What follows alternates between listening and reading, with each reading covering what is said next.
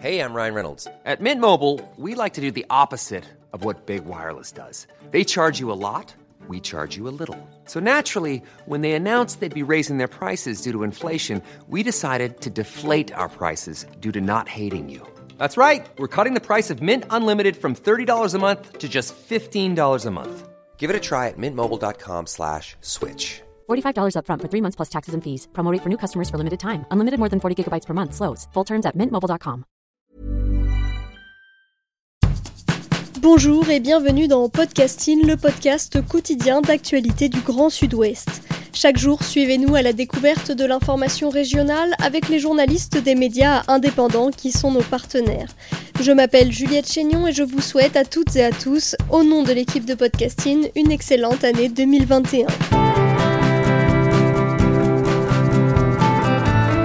Les séries audio de podcasting, Ernest, balade pour un squelette sans nom. Aujourd'hui, nous revenons sur notre série Ernest, balade pour un squelette sans nom. Vous avez pu découvrir cette histoire dans Far West, notre média partenaire, et dans une série de 4 épisodes de podcasting. Ce récit, c'est vous qui l'avez écrit puis raconté au micro. Bonjour Jean Berthelot de la Glété. Bonjour Juliette, bonne année à vous et bonne année à toutes les auditrices et à tous les auditeurs. Merci, bonne année à vous également. Vous êtes journaliste indépendant, vous travaillez pour une dizaine de médias dont Europe 1 et Sud-Ouest Mag. Vous êtes aussi président du Club de la presse de Bordeaux et fondateur de Podcasting. Nous vous retrouvons d'ailleurs chaque jour à ce micro. Durant quatre épisodes, vous avez pris la voix du squelette Ernest. Aujourd'hui, c'est bien le journaliste qui parle et nous allons revenir ensemble sur les coulisses d'Ernest, balade pour un squelette sans nom.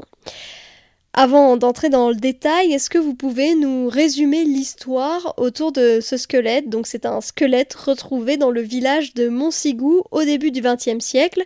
Et vous pouvez nous présenter peut-être la thèse historique, celle qui a circulé pendant plus d'un siècle à Montsigou. Oui, alors effectivement, on est en 1913 et euh, il y a quelqu'un dans ce village-là qui souhaite euh, faire des travaux dans sa maison et notamment installer une cave. Et on est là euh, donc dans une maison qui est à quelques mètres de ce que l'on appelle là-bas le château, qui est en réalité une, très belle demeure, un, manoir en quelque sorte. Il reste de ce château une tour mais le reste a été détruit, et notamment durant la guerre de, de 100 ans. Cette personne-là veut creuser euh, dans sa maison euh, un trou, et en creusant, elle tombe à 20-25 cm de profondeur sur un squelette. Alors euh, évidemment, tout le village accourt, hein, on est dans un petit village, on va, on va en reparler dans quelques instants, mais tout le village accourt, vient voir le squelette, et puis on se demande ce que c'est que ce squelette. Et là arrive un monsieur qui a été, que l'on présente en tout cas comme ayant été l'intendant de la famille qui a longtemps occupé le manoir en question et la maison euh, dans laquelle on vient de retrouver le squelette. Et ce monsieur qui euh, a près de, de 75 ans euh, dit ah mais ce squelette c'est celui d'Ernest Pagnon de Fontaubert qui était l'un des fils de cette famille noble qui habitait dans le manoir. Et cette légende va tourner à la légende noire, en fait. Au fil des années, on va ajouter des éléments. On va se dire, ah oui, il a été tué par son frère Arthur. Il a été tué parce qu'il avait eu des enfants avec sa sœur Ernestine. Euh, il a été tué en revenant du Far West où il était parti avec sa sœur. Et il y a énormément d'éléments comme ça qui s'ajoutent et qui sont récapitulés en 1933 par euh, un journaliste du Courrier du Centre et qui ne fait pas preuve d'une très grande rigueur parce qu'il va euh, un peu reprendre à son compte euh, tous les éléments avancés par la légende. Et euh, cette légende, elle va se perpétuer pendant effectivement près d'un siècle. Et, notamment grâce à un monsieur qui s'appelle Adrien Vignol, qui faisait partie des écoliers qui étaient ce jour-là venus voir la découverte du corps. Et ce monsieur, puis son fils Alain, va être un peu le passeur d'histoire, le griot du village en quelque sorte, et qui va raconter cette histoire et qui va raconter que ce squelette est bel et bien celui d'Ernest Pagnon de Fontaubert qui a été tué par son frère Arthur. Et cette histoire va tenir jusqu'en 2011.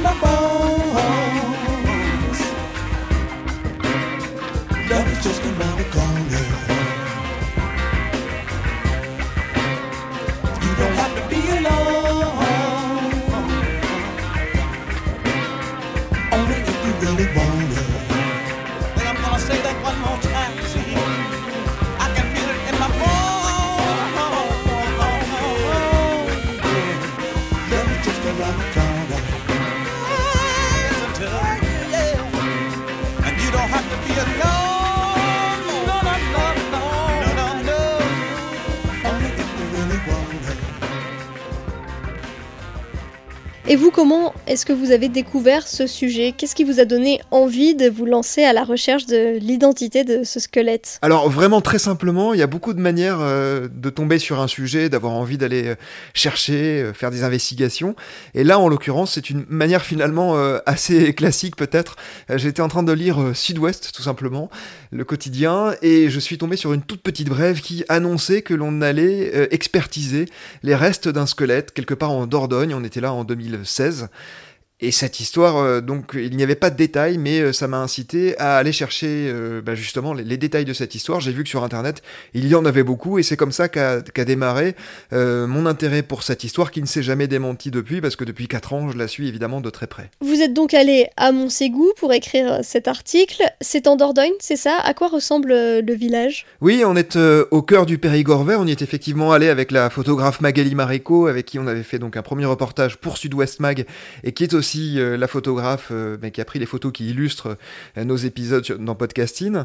on y est effectivement allé. Alors, on est au cœur du Périgord vert, on est à la frontière entre la Dordogne et la Haute-Vienne, même si on est encore en Dordogne. Et c'est un village un peu, si vous voulez, de, de carte postale. Alors, il y a le, hameau de Montsigou, dont il est largement question, qui est dans un village qui s'appelle Saint-Pierre de Frugy.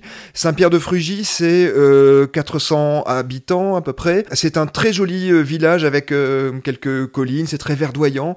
Et puis le village lui-même euh, donne vraiment une, impression, euh, l'impression d'être très bien entretenu et d'être très dynamique. Et on y reviendra, ça n'est pas d'ailleurs qu'une impression. Mais on est vraiment là dans un paysage de carte postale. C'est un très joli village de Dordogne. Nous l'avons compris, ce squelette fait partie en fait de l'identité de la commune. Oui, c'est ça, il fait partie de l'identité de la commune. D'ailleurs, euh, il est mentionné dès qu'on tape Saint-Pierre de Frugy sur internet, on tombe très rapidement sur cette histoire. Euh, au-delà de ça, il y a eu euh, un film, un documentaire, il y a eu euh, un livre aussi de très nombreux articles qui ont été publiés au sujet de cette légende. Donc très clairement, il, fait partie de, l'histoire de cette commune. Le maire actuel, Gilbert Chabot, qui est en poste depuis un moment et qui est aussi le propriétaire du manoir où est conservé le squelette d'Ernest, puisque ce squelette est conservé dans un cercueil en verre dans la tour que j'ai évoquée tout à l'heure, qui est le vestige de l'ancien château du village. Eh bien, le, maire euh, accepte volontiers de, montrer ce cercueil, de faire entrer dans la tour pour, euh, pour qu'on voit ce cercueil, et puis aussi de diffuser le film que j'évoquais, qui est consacré à cette affaire-là, euh, dans une grange qu'il a aménagée en sorte de petit cinéma, et aussi de donner de temps en temps des conférences sur le sujet. Donc, voilà, c'est vraiment une histoire qui est assumée par le village, qui est transmise, et le village aussi est assez fier de son histoire séculaire et, il est assez attaché à la version qui avait été présentée par les anciens il y a un siècle. Pourtant, cette version, elle a été remise en cause par un généalogiste. Ce généalogiste s'appelle Bernard Aumasson et lui, en fait, s'oppose à la version des habitants de Montsigou. Oui, c'est ça, en 2011. Alors, il a de la famille hein, dans le coin. Il habite, lui, euh, en Ile-de-France. C'est un généalogiste amateur, mais de, de, très bon niveau. En 2011, il va justement assister à l'une de ses conférences données sur le sujet. Il trouve euh, évidemment cela très intéressant. Mais il se dit quand même assez vite qu'il y a des zones d'ombre, des choses qui lui paraissent curieuses dans la transmission de la légende, et il va commencer à enquêter, il va faire un travail remarquable, et il va assez rapidement établir que, selon lui, eh bien, ce squelette ne peut pas être celui d'Ernest Pagnon de Fontaubert, et notamment, il, est, euh, il acquiert la certitude assez vite qu'Ernest est mort au Far West. Alors, euh, dans la légende locale, hein, le, passage d'Ernest au Far West au moment de la ruée vers l'or existait bel et bien. Euh, ça, c'est quelque chose qui est acquis. Il y est allé euh, aux alentours du milieu du 19e siècle.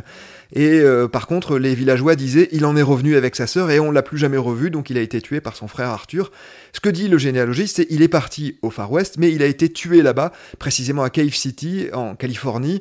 Il a été tué pour de l'or, probablement. En tout cas, c'est sa thèse et c'est celle qu'il essaye de, de faire comprendre ou en tout cas de faire admettre aux gens du village. Et en fait, euh, les gens du village, en tout cas pour une partie d'entre eux, restent attachés à leur légende et on a un peu l'impression que l'on remet en cause la tradition, la mémoire de leurs anciens. Et donc ils n'acceptent pas vraiment cela. Et la gendarmerie du coup s'en mêle et tente d'identifier le squelette en 2016. Et c'est là-dessus donc que moi je suis tombé sur cette histoire.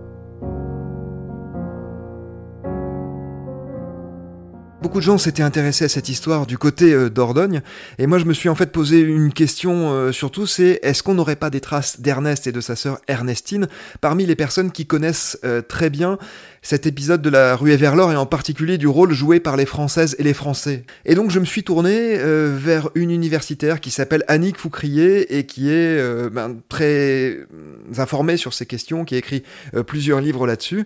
Et c'est assez marrant cette histoire-là parce que je l'appelle un jour et je lui explique cette légende euh, en Dordogne, elle ne la connaissait absolument pas. Et je lui dis, voilà, les personnes que je recherche s'appellent Ernestine et Ernest Pagnon de Fontaubert. Et, là, euh, elle est quasiment tombée de l'armoire, elle m'a dit, mais bien sûr, je les connais très bien.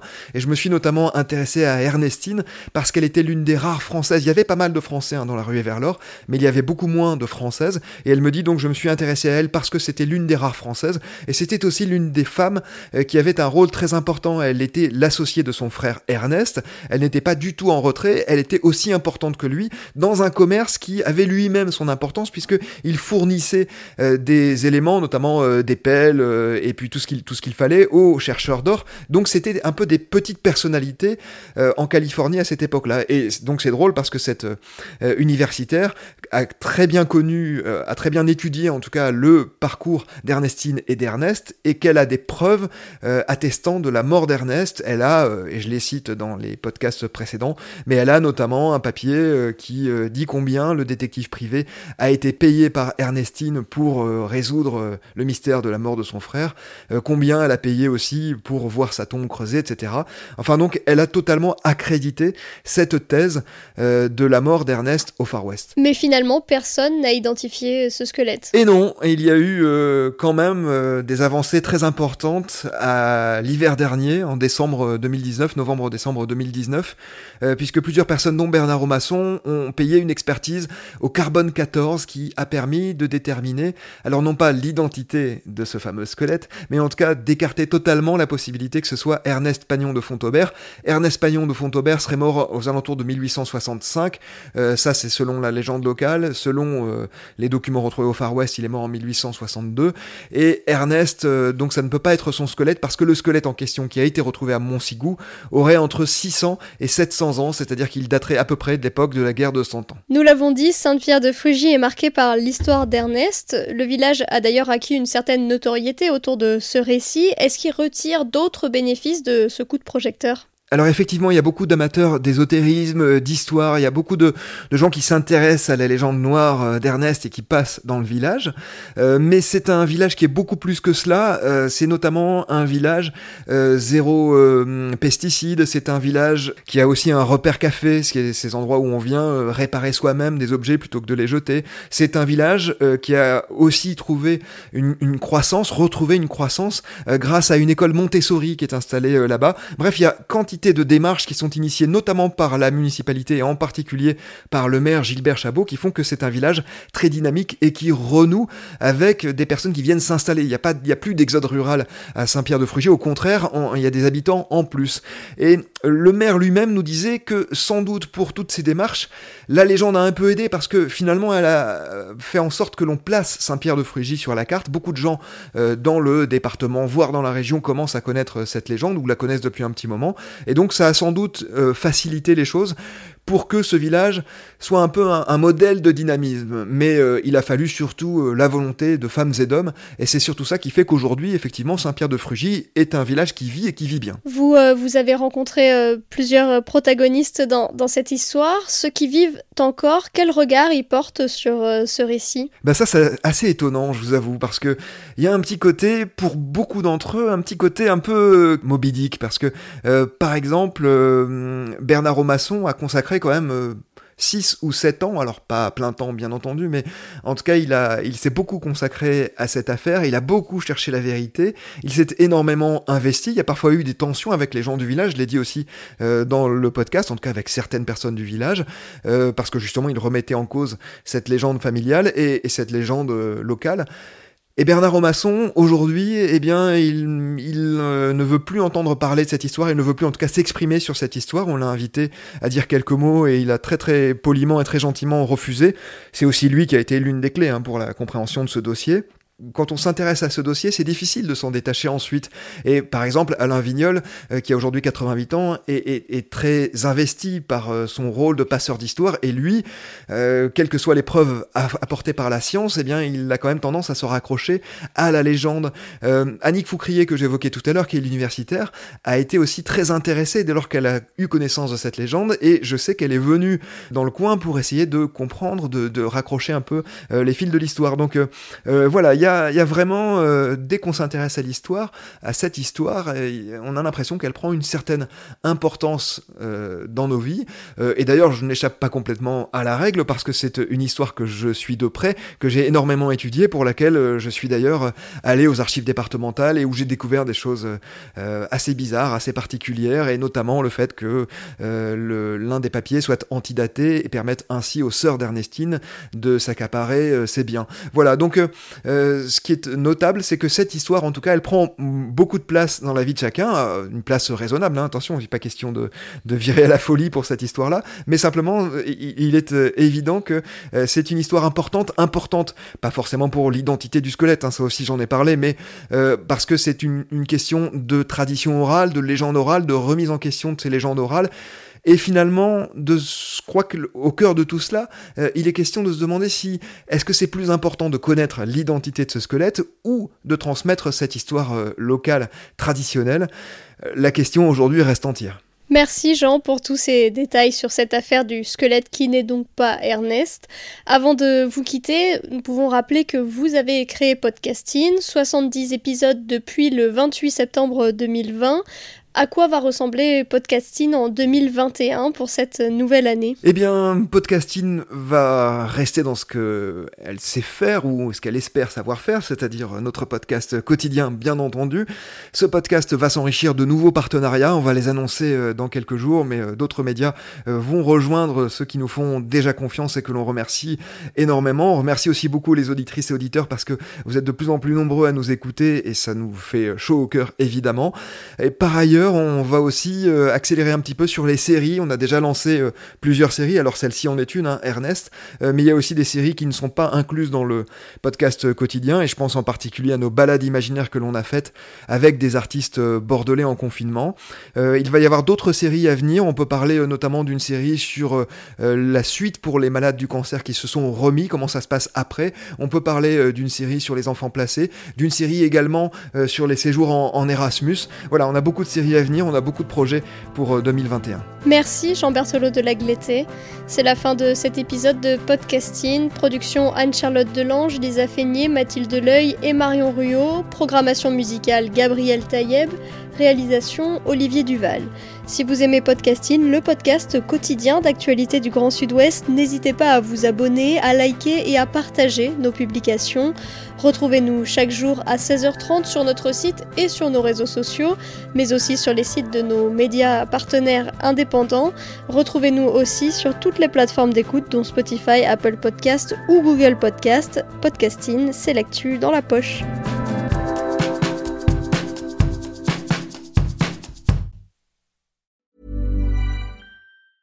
Hey, it's Danny Pellegrino from Everything Iconic. Ready to upgrade your style game without blowing your budget? Check out Quince. They've got all the good stuff, shirts and polos, activewear and fine leather goods all at 50 to 80% less than other high-end brands. And the best part? They're all about safe, ethical, and responsible manufacturing. Get that luxury vibe without the luxury price tag. Hit up quince.com slash upgrade for free shipping and 365 day returns on your next order. That's quince.com slash upgrade.